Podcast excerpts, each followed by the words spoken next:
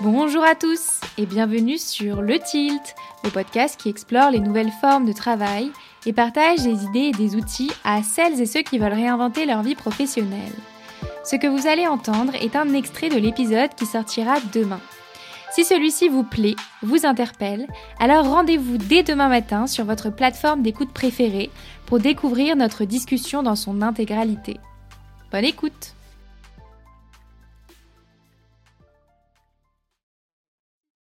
Et donc c'est là qu'entre le contrat social. Mhm. C'est que à ce moment de l'histoire que j'ai décrit, là, on va dire une première moitié, puis moitié du XXe siècle, un alignement s'opère mhm. où, en échange de cette aliénation, de cette définition du travail qui fait envie à personne, se mettent en place petit à petit des contreparties puissantes qui n'ont pas fonctionné pour tout le monde et qui n'ont probablement jamais été complètement suffisantes, mais qui quand même, peu ou prou, on arrivait à un alignement. Donc, en mhm. échange de cette aliénation, la subordination, division des tâches, machin, etc., mhm. tu avais euh, un, salaire, mais un salaire euh, payé au mois, et un salaire qui s'accompagne d'une fiche de paie qui te permet de prouver ta solvabilité. Mhm. Donc, tu inclus le logement acheté ou loué. Euh, acheté ou loué, le logement allait avec, et c'était assez pour, pour te loger.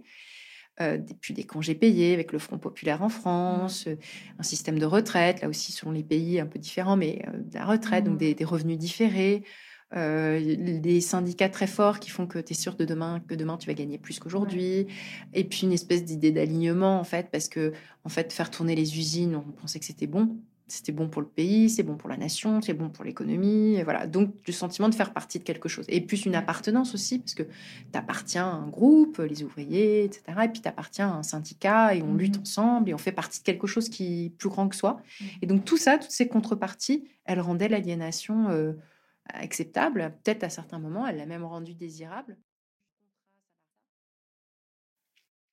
Tous les indicateurs sur la santé mentale, le burn-out, etc., sont vraiment inquiétants. Euh, mmh l'un des indicateurs euh, aussi les, à suivre de plus près, c'est la question de l'absentéisme, qui mmh révèle beaucoup justement cet épuisement mmh généralisé. D'un côté aussi, euh, tout un tas de métiers dans lesquels les cadences se sont accentuées, surtout ces métiers où il y a beaucoup de pénurie de recrutement, donc des services de proximité.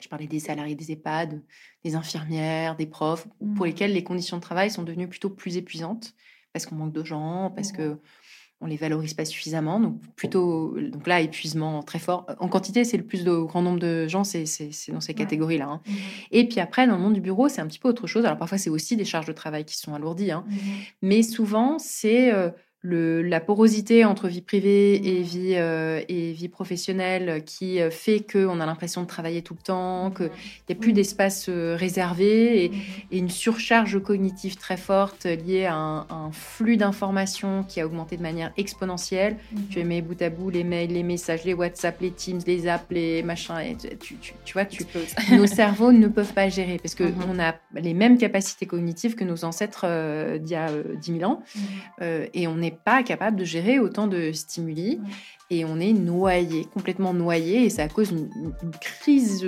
cognitive, une crise de la cognition généralisée qui se traduit par des dépressions, euh, de l'anxiété, du stress, des burn-out, euh, voilà, toutes sortes de, problèmes de santé mentale que, qu'on, voit venir. Et cette liberté et cette maîtrise dans la gestion de ta carrière, c'est aussi ce qui aujourd'hui t'apporte davantage de sécurité. Parce que plutôt que d'être coincé dans un lien de subordination avec un état, des, un, état donné mhm. d'ensemble de, compétences et de tâches, etc.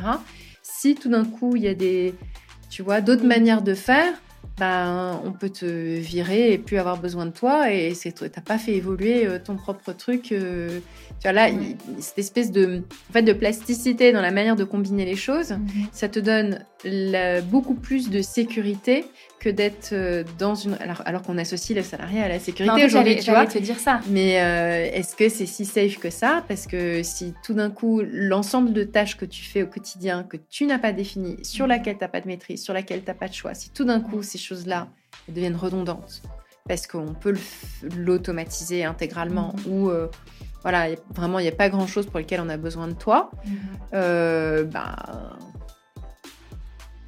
Et on parlait d'épuisement des corps, mais l'épuisement de, la, planète, c'est exactement la même chose. C'est nos mhm. corps à nous, euh, les corps autour de nous, la planète en tant que corps. Enfin, mhm. c'est exactement le même sujet. C'est un travail qui puise dans les, qui épuise les ressources, mhm. que ce soit nos corps ou que ce soit euh, ce qu'il y a autour de nous, est un travail par définition qui n'est pas durable, soutenable, et qui ne peut pas tenir dans la durée.